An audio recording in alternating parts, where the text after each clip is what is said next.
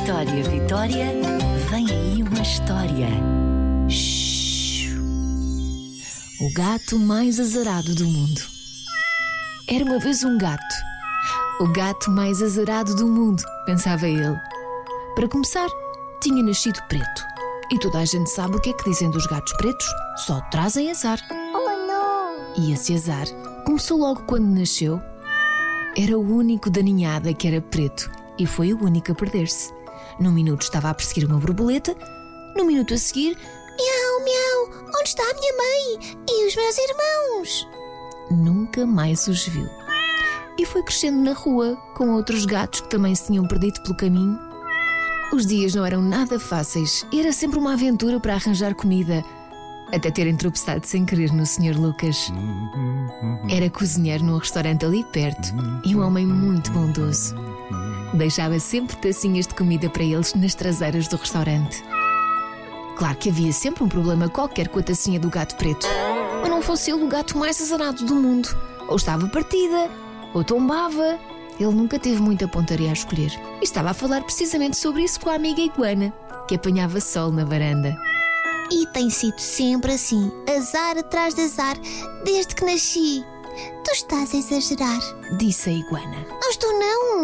Houve um dia, estava a fazer o meu passeio matinal pelo mesmo caminho de sempre, assim, descansado da vida. De repente, tropeço numa lata, caio num buraco que nunca tinha visto ali, pumba, enchei no esgoto. Ah, que nojo! Disse a Iguana. Estava ensopada em água de esgoto e cheirava tão mal. Mais um dia na vida do gato mais azarado do mundo. O único gato no mundo que tropeça em coisas. Depois conheci o Zeca, um ratinho simpático que me acompanhou o caminho todo até à superfície. Aquele rato é mesmo engraçado. Ficámos amigos até hoje. Mas. Mas isso foi uma sorte. Disse a Iguana. Pois foi. No meio daquele azar todo, até foi sorte. Concordou o gatinho. Mas também houve aquela vez em que do nada levo com uma bola em cheio na cabeça e pumba! Cai mesmo em cima do hambúrguer que alguém tinha deixado cair. Fiquei todo sujo. E foi o teu almoço. Disse a Iguana. Ah, por acaso até foi. Estás a ver? Foi uma sorte. Ai é?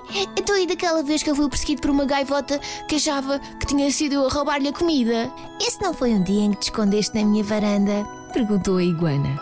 Foi. E pensei que me querias comer. Apanha cá um susto. Concordou o gatinho.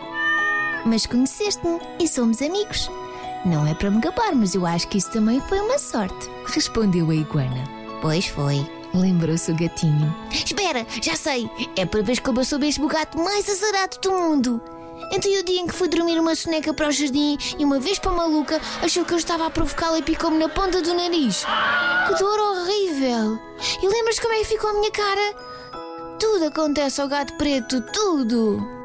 Sim, mas também me lembro que foi esse o dia em que conheceste a Maria e que ela te levou ao veterinário e levou-te para casa para viveres com ela. Sim, nunca tinha visto uns olhos tão bondosos na minha vida. Lembrou-se o gatinho. Sabes, eu não acho que sejas o gato mais azarado do mundo. Disse a Iguana. Tu tens é olhado para tudo o que te acontece da perspectiva errada. Às tantas, o gatinho preto percebeu-se da sorte que afinal sempre teve, porque tudo o que lhe aconteceu de menos bom levou-o sempre a fazer novos amigos. E isso é a maior sorte do mundo. Vitória, Vitória, acabou essa história.